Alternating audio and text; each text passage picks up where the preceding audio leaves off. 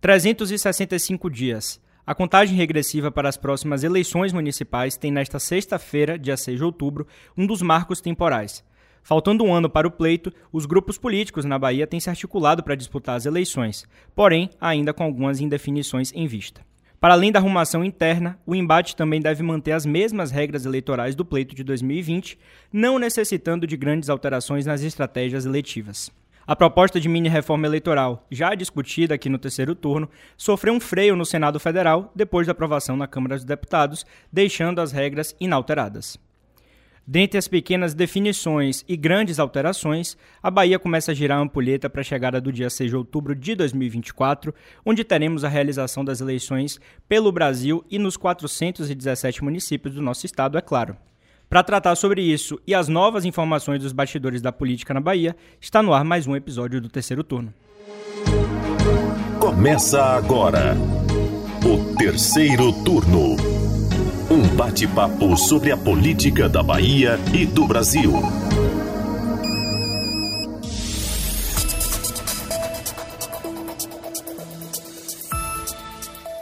Eu sou Gabriel Lopes e comigo para a gravação do podcast de política do site o repórter Anderson Ramos. E aí, galera, tudo bem com vocês? E o editor de política Maurício Leiro. Opa, pessoal, chegando para mais um terceiro turno. Toda sexta-feira é o encontro marcado com a política aqui no Bahia Notícias. Então é Natal. É Natal. Toca a música. E o que você fez? Opa, na verdade, na verdade, viu, Maurício e Anderson, nada de Natal ainda no terceiro turno, apesar de estar perto. A gente está chegando, enfim, no período onde a política começa a ficar mais aquecida. É aquela data ali, aquele marco que fecha um ano para as eleições de 2024.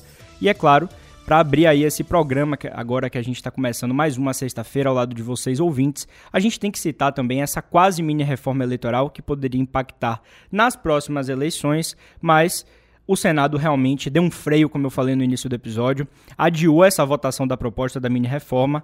Com isso, as regras não vão valer para as próximas eleições. A gente falou disso já no terceiro turno da, das últimas semanas. Então, elas não valem para outubro de 2024.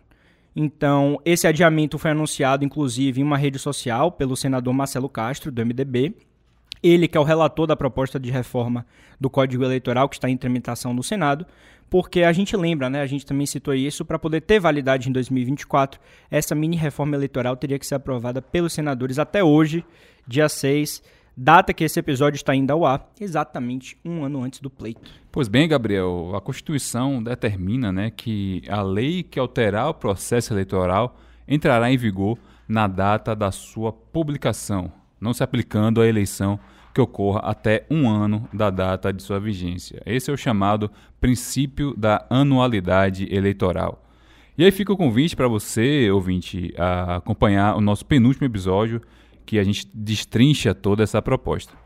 Com a manutenção das regras vigentes, os políticos já conseguem, ao menos, aí, né, rascunhar a estratégia que eles vão utilizar para conseguir aí, né, o êxito na eleição do ano que vem, facilitando aí, né, o cálculo político e eleitoral que eles precisam para que possam conseguir aí a vitória nas urnas. Pois é, com esse mapa da mina na mão, nas mãos aí, os políticos é, por todo o Brasil e também a gente chega aqui para nossa amada Bahia, a gente já chega para os cenários que estão estabelecidos aqui no nosso estado, com grupos diferentes, obviamente, ocupando o comando de prefeituras e também do governo. O pleito de 2024 promete ser um dos mais competitivos, já que esse cenário nacional também não se alterou desde o pleito de 2020. Então as regras vão ser utilizadas para as últimas eleições de 2020 e agora em 2024, tudo da mesma forma. Vamos ver aí como é que chegam os grupos políticos também já pensando. Tá faltando pouco, um ano aí, a gente já começa a despertar ali, já ficar um pouco mais ligado com relação às eleições. Desse ponto de vista político eleitoral, eu acho que os principais atores envolvidos nesse processo, que são os parlamentares e os candidatos, recebem de uma maneira positiva, porque ainda que essa reforma, essa mini reforma tivesse pontos que são válidos, pontos polêmicos também, a gente lembra, mas ainda que tivesse esses pontos que são válidos, o tabuleiro permanece o mesmo em relação à última eleição. Então você tem já um balizador, você já tem um norte para poder fazer essa campanha desse ano, principalmente ali nos pormenores internos de cada partido, prestação de contas, tudo permanece inalterado.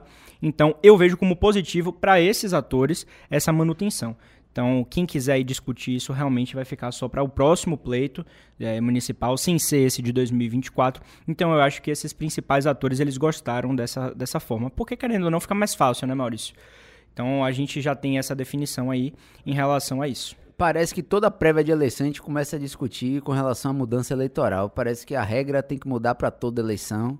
Dessa vez, pelo menos, o Senado conseguiu dar uma tranquilizada, uma amenizada nesse apetite dos deputados federais.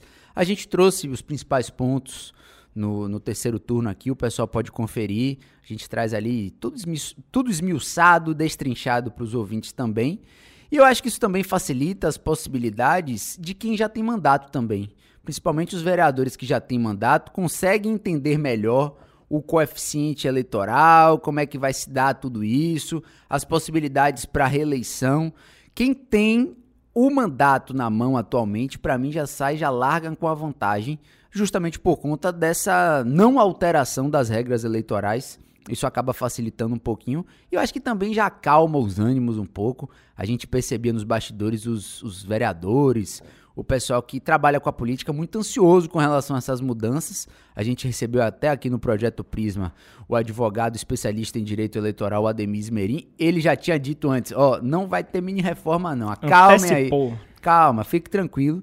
Mas ele também apontou essas possibilidades do tipo, toda eleição a gente tem uma mudança, fica um pouco desgastado também esse processo eleitoral. Cria um cenário de insegurança, né? Justamente. E agora, pelo menos, na, no não avanço, a gente criou pelo menos um pouquinho de paz e um caminho um pouco mais trilhado aí. Vamos ter duas eleições com as mesmas regras eleitorais, vamos ver se funciona. Perfeito. É, eu acho que é, todo, todos os três aqui concordam que foi uma decisão positiva, né? De não, não alterar essas regras aí mais uma vez durante mais uma eleição. A gente falou aqui é, já no terceiro turno, no episódio, se não me engano, retrasado, é, sobre é, a, a, forma que estava sendo discutida essa, essas mudanças, né? Muito Melhor, acelerado. a forma que não estava sendo discutida essas mudanças, né? Muito acelerado. Então a gente é, frisou nisso, né? Que não houve um debate, é, tinham mais dúvidas do que, do que certezas, então é, esse, esse, essas mudanças precisam ter um olhar mais aprofundado e eu acho que com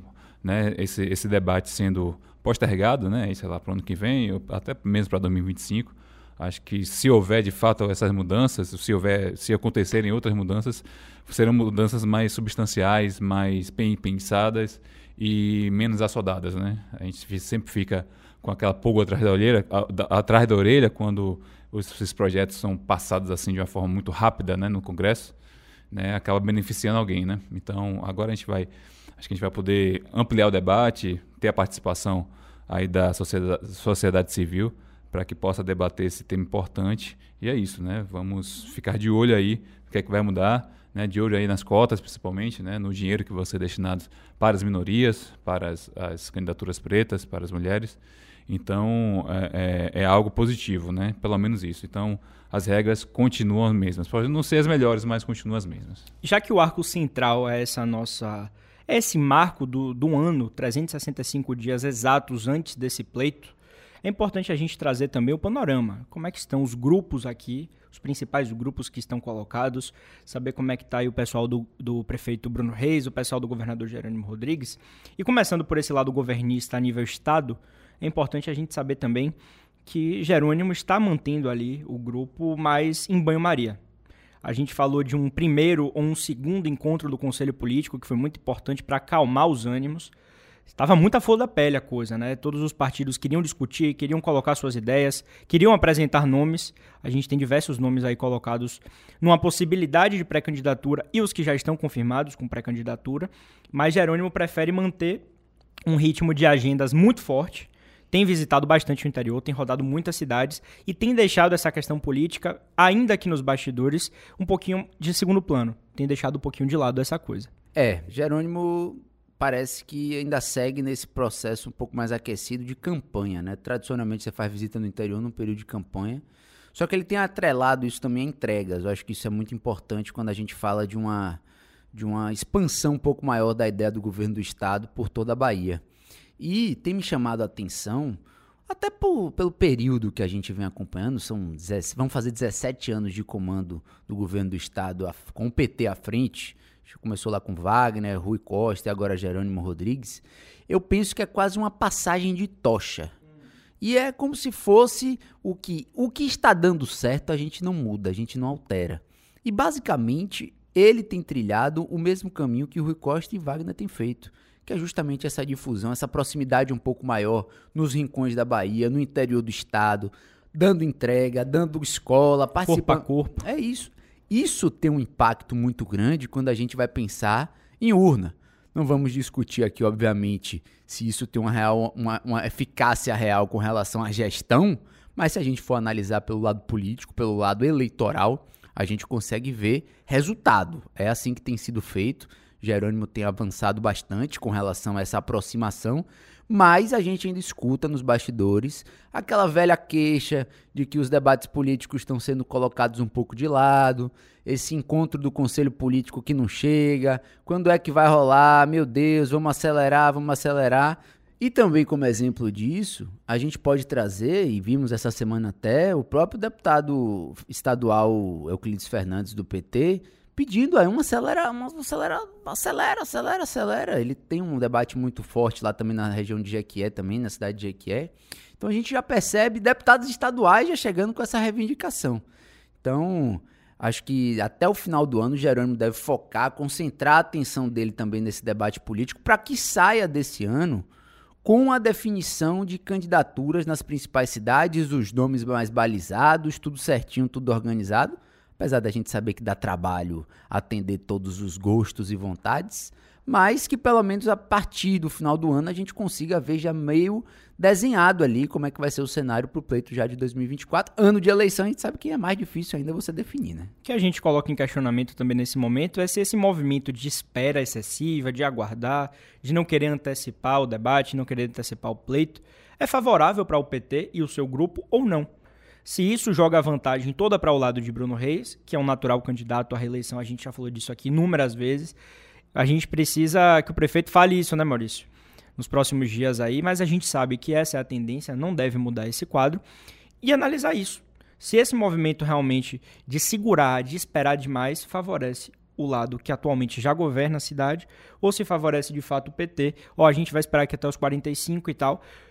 A depender do nome que seja escolhido, você não precisa trabalhar esse nome, realmente, tudo bem. Mas você já precisa colocar essa pessoa como pré-candidato, essa pessoa come precisa começar a fazer as agendas, os debates. Dentro dos partidos de esquerda tem toda a questão da militância que precisa ser acalmada com a escolha de um nome. E o nome que parece que vai ser escolhido pela esquerda vai precisar dessa, dessa calmaria nos ânimos. A gente um vai amparo, falar de né? Geraldo Júnior agora. Aval, né? Então, é muito importante esse detalhe. Então, se você deixa para fazer isso aos 45 do segundo tempo, você pode encontrar um cenário ali que tudo tá pegando fogo, a começar internamente. Então, a gente tem que fazer também essa avaliação nesse momento. É, eu lembro aqui, né, a gente já falou inúmeras vezes é, dessa, dessa questão que logo no início do ano, é, é numa entrevista aqui no Bahia Notícias, o presidente do PT, Eden Valadares, disse que é, nessas eleições as coisas seriam diferentes, né? O, o partido e a base e iriam buscar um nome o quanto antes, muito provavelmente ainda este ano, né? Isso para a eleição de Salvador, tá? É, e seria diferente, né? Não seria de uma forma da forma que foi em 2020, né? Da qual é, Rui Costa tirou a Major Denise da cartola. Então, é, o, o, debate seria adiantado para que já tivesse um candidato uh, para se trabalhar já em 2024, com, com um candidato já, já específico em 2024. Bem, isso ainda é possível de acontecer, né? É, a gente está vendo aí a coisa se afunilando, né? No qual temos oficialmente dois pré-candidatos pelo governo, né? Que é Sargento Isidoro, mais uma vez, e o deputado estadual Robson Almeida, né? Que é do PT. Embora é, surja, né? Aí é, o terceiro nome que aparece de uma forma mais forte, né? que, que há pouco tempo estava praticamente descartado do jogo, mas que agora está com o nome fortalecido e muito provavelmente deve ser anunciado nos próximos dias, né? É o que se fala nos bastidores, talvez ainda esse mês, que é o vice-governador Geraldo Júnior, né? Então, ele conseguiu a aval do seu partido, né? O Bahia Notícias noticiou nessa semana que ele conseguiu a volta do próprio MDB Nacional, que teria também bancado financeiramente a sua, a sua candidatura. Né? Informação né? importantíssima que a gente publicou essa semana. Isso, e, e, claro, tem um aval também dos irmãos Vieira Lima, que comandam aqui né, o partido no Estado. Então, talvez seja uma questão de tempo mesmo para esse anúncio. Né? A, a, questão aí vai ser se, se ainda assim serão lançadas outras candidaturas pela base governista e quem vai compor a chapa com ele. Né? Vai ser alguém do PT, vai ser alguém da federação formada pelo PT, PV PCdoB? Eu acho que talvez essa seja a questão, né? Essa é, é, vai ser a dúvida de quem é que vai ser o vice de Geraldo Júnior. E também, né, se vai haver, vai haver alguma fragmentação maior, né, se Isidoro vai recuar, se ele vai continuar, enfim. Ainda há tempo de, de, da, da promessa que a De Valadares fez ser cumprida. Né? A gente está tá no final do ano aí, mas é, é, é possível que que o PT e a base lancem o nome e que esse nome, de fato, né, é, não se desgaste até a eleição do ano que vem, seja o nome escolhido aí. Né? Vamos observar aí a cena dos próximos capítulos. Acho que a, reflex, a reflexão também passa por uma ideia de que, se não for do PT, talvez os aliados não recuem com relação a candidaturas. É um ponto que a gente ouve bastante, porque o apelo que a gente escuta é muito voltado no seguinte sentido: o governador Jerônimo Rodrigues foi eleito através de um arrastão do 13, como a gente ouviu falar nas eleições, que o governador, que o, governador te, foi apadrinhado por Lula e que agora, em, em um cenário onde a gente tenha presidente da República, governador, seria o momento de lançar um candidato com o número 13 aqui em Salvador, uma pessoa ligada ao partido também. E aí, quando você vê candidaturas do PSD, que ainda não recuaram, temos aí possibilidades com nomes, Veio a candidatura do Avante com Isidório. Temos possibilidades com nomes. Vendo um aliado que não é um aliado antigo, chegou agora nas eleições, colocando o nome e tendo ainda a possibilidade de uma composição com o PT, eu não sei se até, até que ponto essa, esse recuo pode acontecer. Até porque, se você pactuou isso antes, eles podem não, não querer recuar com relação à candidatura. Mas eu acho que um dos principais pontos, e é justamente sobre a matéria que o baionoticias.com.br soltou, que é justamente um entendimento nacional do MDB para conseguir fortalecer a candidatura de Geraldo Júnior aqui. Sabemos também que a parte financeira de custeio de campanha não é nada fácil ser equalizada. É muito difícil você fazer uma campanha em uma capital. É muito dinheiro, é muito investimento. Você tem que ter um grupo muito forte de trabalho, de atuação no interior da cidade e tudo mais. E o MDB, através de Baleia Rossi, cacifando a campanha dele, já dá um corpo maior, já tem um fundo eleitoral ali nacional para conseguir fazer esse amparo. Isso daí também poderia tranquilizar um pouquinho o PT. E aí é onde eu quero chegar. Tranquilizar o PT como e por quê? Porque a gente sabe que eleição puxa eleição, eleição puxa eleição. 2026 é logo ali. A gente tem Geraldo Júnior como vice-governador. Será que essa chancela não pode passar numa lavagem de mãos e falar assim, ó, estamos kits, quitados, não te devo nada mais nada, Geraldo Júnior pode não ser e continuar o vice numa próxima chapa, lembrem-se que temos as eleições ao Senado com duas vagas em 2026 e o xadrez para encaixar tanto nome não vai ser fácil também. Então, Ó, é muito, muito importante a gente continuar olhando para essas eleições aqui, mas analisando o que é que isso pode ter de impacto e reflexo nas eleições de 2026 também. Eu acho que você foi numa questão crucial. O PT meio que findaria, terminaria essa dívida com o Geraldo Júnior e, como você usou o termo correto, lavaria as mãos. Vá, se candidate, dispute essa eleição em nome do grupo a gente não vai cair de cabeça. A gente sabe que o PT não vai cair de cabeça na campanha de Geraldo Júnior. Vai fazer campanha, vai atrelar, vai ser tudo lindo, tudo maravilhoso, mas não vai fazer uma campanha como se fosse o número 13. A gente não pode ter isso em mente. Ser ingênuo a esse ponto. Então, lavaria as mãos depois desse processo. O vencedor nas urnas sabe Deus, a gente não pode projetar agora nesse momento quem vai ser o vencedor. Mas caso o Geraldo saia derrotado, continua como vice-governador e o PT ó, que tem minha dívida com você aqui. E tem uma outra equação nessa história, nesse processo de tomada de decisão, de discussões para ano que vem, que é a chapa de vereadores de oposição. Caso Bruno Reis continue como prefeito, A oposição precisa se cacifar, precisa chegar de uma maneira muito forte para que faça esse trabalho de oposição que é tão importante em qualquer governo. E não é porque é o grupo encabeçado pelo PT fazendo oposição a Bruno Reis. Se fosse o contrário, seria muito importante também, como acontece na Assembleia Legislativa. Não é aquela coisa da oposição com fígado, é dentro do processo legislativo. Então, essa escolha, por exemplo, por Geraldo Júnior, quem é que Geraldo Júnior puxa na eleição casada para vereador? O PT tem diversos vereadores que pode puxar nessa eleição casada. Então, eu acredito que o desempenho dessa chapa de vereadores do PT, especificamente, continue sendo satisfatório ainda como oposição, caso Bruno Reis ganhe novamente. Mas com Geraldo Júnior nessa equação, eu vejo um cenário um pouco mais turbulento para esses partidos de oposição, sejam eles o PT, o PCdoV, o PV, que está federado, mas tem uma questão muito especial aqui em Salvador com o vereador André Fraga. Temos também o PSD, que aqui é independente. Então, são diversas equações. O PSB, que só tem um vereador, que é o Silvio Humberto. Então, são diversas equações. A gente vê também que o Avante quer chegar para fazer uma bancada na Câmara. Atualmente tem a vereadora Débora Santana, que não deve permanecer no partido, e tem uma indicação aí para novos é, vereadores, para vereadores que ainda não têm mandato, que são candidatos ainda, uma renovação nesse processo. Então, tudo isso é muito importante. Saber se o PT vai lavar as mãos em Salvador, abrir mão dessa campanha, entregar no colo de Geraldo e falar toque, porque agora eu vou me dedicar ao interior do Estado, que para mim é muito mais importante. Pois é, e aí a gente chega também nesse foco maior que acontece do PT no interior do Estado. Parece que o partido tem colocado o olho na, região do interior, pensado em retomar pelo menos o comando das grandes capitais, das grandes cidades aqui, e é isso que acontece.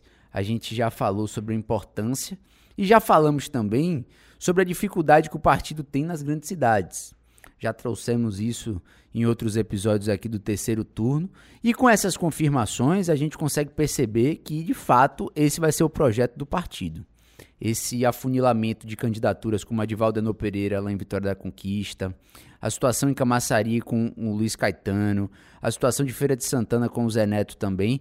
Eu acho que o PT vai colocar todas as suas forças nessas duas regiões. Feira de Santana já vem sofrendo aí e recebendo um forte incentivo do governo do estado. Camaçari, na próxima segunda-feira, tem a chegada da pedra fundamental da BYD, a empresa aí chinesa que vai fazer a fabricação de carros é, elétricos também. A gente vê a situação de Vitória da Conquista, ainda um pouco frágil ainda com relação ao governo, mas que tem a promessa de ter um reforço maior naquela região também. Então, das 10 principais cidades, acho que o PT vai escolher três, quatro ali, dar aquele reforço, dar aquele ganho de ânimo para tentar, até porque como a gente trouxe aí todo esse panorama para a capital, o cenário é difícil, o cenário é complicado, e acho que Geraldo Júnior pode ser de fato o melhor candidato para desempenho desse grupo político aqui em Salvador. Por mais que eu ainda ache que ele não seja o suficiente para bater em Bruno Reis, acho que vai ser uma pessoa que vai conseguir render melhor. Conhece a cidade, conhece os bastidores, conhece as lideranças comunitárias também. Conhece o grupo de Bruno, pois onde esteve é, por muito esteve tempo. Esteve lá, conhece as falhas, os, os, o calcanhar de Aquiles, se a gente pode falar assim.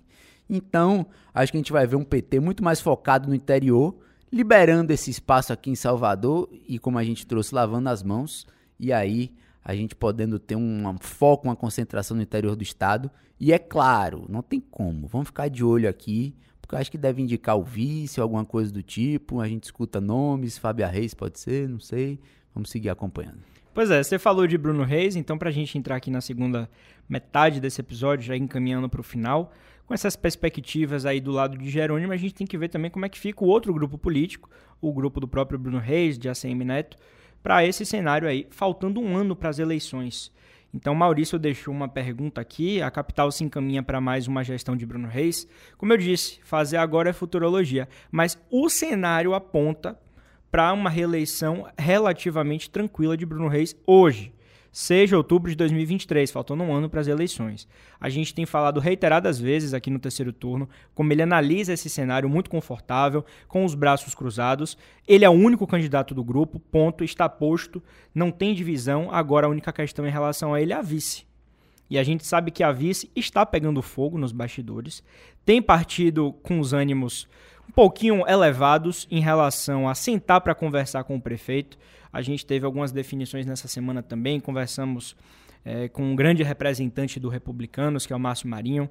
Temos também é, falas contundentes do Félix Mendonça Júnior, que é o presidente do PDT. E hoje, ao meu ver, Maurício Anderson, são os dois partidos que pleiteiam com mais força a indicação da vice. O PDT já tem Ana Paula Matos nesse posto. Félix tem dito reiteradas vezes também que não tem por que mudar.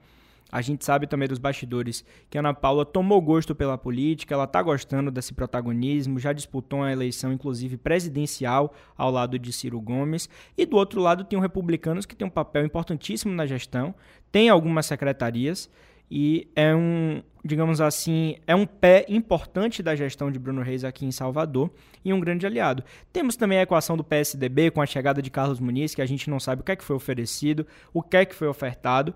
O PSDB tem um pouquinho de espaço também na gestão e tem ainda por fim para a gente analisar a equação João Roma PL que se colocou como pré-candidato, já confirmado, mas não fechou as portas, disse que vai dialogar para poder fazer uma eventual composição com o Bruno Reis, que, na minha opinião pessoal, é o que vai acontecer quando chegar a hora de definição.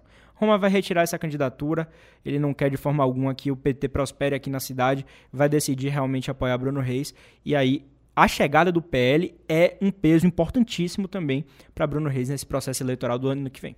É, é, a gente tem observado aí né, que tem um debate intenso em relação a vice de, de Bruno Reis. Se vai continuar sendo Ana Paula, se de repente ela pode até mudar de partido, ir para os republicanos, enfim. É, é, vai ser uma surpresa, eu acho, para todo mundo se isso acontecer, né? se houver alguma mudança de nome ou de partido né? É, nessa, nessa, nessa vice, né? na composição da chapa de Bruno Reis. Mas eu acho que é importante a gente, a gente frisar o seguinte, né? Marinho deu uma declaração importante, ele frisou, né? Falou mais uma vez que ele quer espaço, que o Republicanos quer espaço. É um, é um partido que, que vem aí Diz de tá longa ligando, data. Ligando, ligando, ligando. é... Esse Bruno Reis atende, né? Vamos lá, né? É um aliado de longa data, né? Do grupo, né? De, de, do, comandado por ACM Neto. É, mas vamos lembrar aí que, a nível nacional, é um partido que se aproxima do PT já foi aliado no passado, deixou de ser aliado, é, foi aliado de primeira hora, foi um dos partidos que deu sustentação a Bolsonaro, mas a maré pode virar a qualquer momento. Né? É um partido que a gente pode dizer assim, que integra o Centrão e que é, é, faz diversos acenos ao PT de Lula. Né? Inclusive, o próprio presidente do partido almeja é, é, se candidatar à presidência da Câmara dos Deputados. Então, isso depende, vai depender do governo e se aproxima de uma forma natural aí, você tenta se cacifar. Então, é, pode acontecer muita coisa daqui até o ano que vem e especificamente depois do ano que vem, né?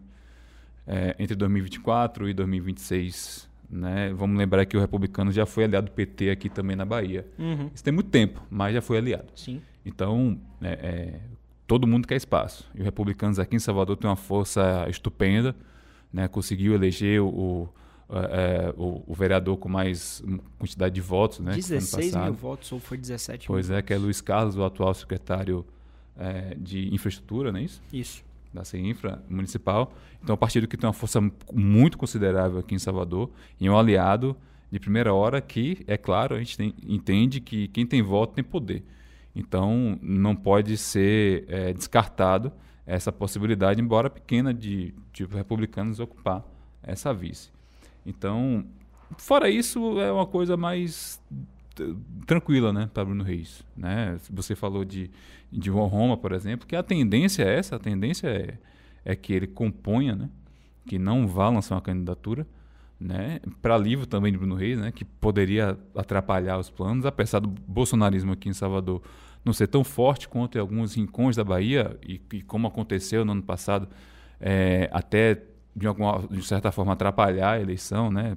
no caso, o que aconteceu com a né? Semineto. Então, é, é, bem possível que, que Bruno Reis não encontre maiores dificuldades para se eleger, mas a gente nunca, nunca pode cravar essa eleição. Né? Então, é, é, é o cenário está bastante favorável para Bruno Reis, mas tem essas, esses pingos nos dias aí que precisam se ajustar. É, e eu também já não aguento mais Bruno Reis falando que não é candidato, que não é candidato. Eu tenho dito isso eu também. Eu vou dizer, é candidato e pronto, vai ser candidato. Ele sabe que é, todo mundo sabe. Mas você citou a Semineto, e aí a gente também tem que falar um pouquinho do interior do estado, porque na última.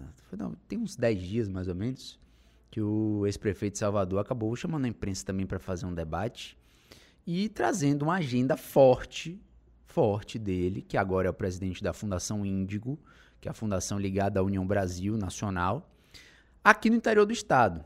Ele vai trazer aí palestras em universidades, falar sobre renovação política, mas não tem jeito. É inevitável a gente falar que ele não vai fazer política institucional também. Ele, ele garante que não, não, mas a gente sabe que. Ele, de certa forma, tem dito que pós os eventos vai fazer, mas a gente sabe que ele chegando numa cidade, pura e simplesmente, é para dar uma palestra, ele vai arrastar apoiadores políticos. Ele está imerso em todo esse processo. Claro sabe muito bem fazer esse tipo de gestão e fica aí as cidades que ele vai fazer as visitas. A gente tem boas cidades, ele já foi em Feira de Santana na última semana, vai estar em Ilhéus, vai estar também em, em cidades que tem um, um amparo grande, é, Vitória da Conquista também, vai finalizar por Salvador. Então as principais cidades também vão contar com a presença de Assemineto até o final de 2023. Alagoinhas, é. Barreiras, Ilhéus, Salvador, Feira de Santana, que já teve, como você citou. É, e aí finaliza em Salvador. Ou seja, a grande questão é como é que esse grupo político vai se articular também com os tentáculos para o interior do Estado. E aí um ponto favorável que eu sempre aponto é a possibilidade de uma interlocução com, esse tipo, com esses partidos que já são aliados, PSDB, republicanos e também com o PDT. Você conseguir ter braços de outros partidos no interior do estado é muito importante. E a moeda de troca é muito boa, porque a moeda de troca é a prefeitura de Salvador. Ou seja, você coloca lá o seu braço de atuação no interior do estado, obviamente também atrelando um impacto, um poder de decisão, uma secretaria, um ajuste aqui em Salvador, que a gente sabe que é a principal prefeitura, que tem arrecadação, que tem dinheiro e tem possibilidades. E a gente tem visto aí, visto aí, na verdade, Chegou essa semana a lei de orçamentária anual, a gente sabe a lua. 11 tamo, bilhões. Estamos vendo aí como é que gira o caixa da prefeitura, que é, de fato, o principal caixa do Estado, tirando o governo. Então, ele tem essa possibilidade e deve fazer isso. Bruno Reis é um já voltando para Salvador, tem as capacidades de diálogo dele, tem dito que só quando fevereiro chegar, mas eu já acho que ele já tem tudo articulado e não se espante se no início do ano a gente tem aí uma reorganização da gestão da prefeitura, porque ele vai precisar atender os, os aliados também, vai ter que fazer um, um corte ali com relação a alguns outros apoios vai fazer uma navalhada geral para conseguir alocar todo mundo e deixar todo mundo contemplado. E um ano de eleição que é decisivo. Tem que estar tá todo mundo de barriga cheia e contente. E como faz malabarismo com essa máquina aqui de Salvador, prefeito Bruno Reis, viu, Maurício? Não cabe tanta gente. Viu? Não, não cabe sei. tanta gente, não sei como é que consegue arrumar e faz uma reforma de secretaria que a gente vê, acompanha no Diário Oficial e puxa cargo dali, reduz cargo dali, pontuação para cá, pontuação para lá. É um nato articulador político, a gente já falou diversas vezes aqui no terceiro turno, mas como faz malabarismo o prefeito Bruno Reis para poder, como você falou, encher a barriga de todos os partidos que são aliados? E eu cito o Republicanos mais uma vez, porque o Republicanos, Maurício, tem sede de poder, o Republicanos tem sede de cargos. É, é notório isso, a gente vem acompanhando. Todo mundo quer uma fatia, mas os republicanos capitaneado aí pro seu Márcio Marinho, tem uma sede de cargos que eu vou te contar, viu? Eu acho que pode valer até um episódio, viu? A gente falar aí sobre os republicanos, porque teve bastidor também de, de, dos conselhos aí. Isso. Pois é, rapaz, o pessoal é. O pessoal da igreja é violento mesmo. É. A gente publicou até uma matéria, não foi? É. Com os conselheiros mais votados. A gente está falando da eleição dos conselheiros tutelares, que vai valer de 2024 até 2028. Os novos conselheiros que vão ser empossados só em janeiro mas que já foram eleitos agora. E tem um dedinho do Republicanos aí, tem um dedinho da igreja que elege sempre com muita força esses conselheiros, mas é um assunto para um novo episódio. É, vale um episódio esse assunto, viu, galera? Pois é. Aproveitando a deixa, meu povo, eu vou me despedindo de vocês por aqui. Agradecer muito a Maurício, muito também a Anderson, a você especialmente, que nos acompanha toda sexta-feira, que nos ouviu até agora. Se você deu play ficou com a gente até agora, comenta lá nas redes sociais, manda um alô, usa a hashtag Terceiro Turno BN, fala com a gente, se comunica, porque você você tem voz aqui no Bahia Notícias. Então vou me despedindo por aqui. Um forte abraço, nos vemos na sexta-feira que vem, a partir das 8h10. Valeu, galera, por acompanhar mais esse episódio. Eu vou deixar aqui um abraço especial para nossas queridas colegas Camila São José, Eren Carla e Priscila Melo. Ó. Oh. Nossas colegas aqui de Bahia Notícias. Um abraço para elas e até a próxima semana. Valeu, pessoal, pela audiência. Já temos um encontro marcado na próxima sexta. Até lá. O terceiro turno dessa semana foi gravado da redação do Bahia Notícias e contou com a apresentação dos repórteres Gabriel Lopes e Anderson Ramos e do editor de política Maurício Leiro. A edição de som é de Paulo Vitor Nadal e o roteiro de Maurício Leiro. Você ouviu o terceiro turno, o seu podcast semanal sobre a política da Bahia e do Brasil.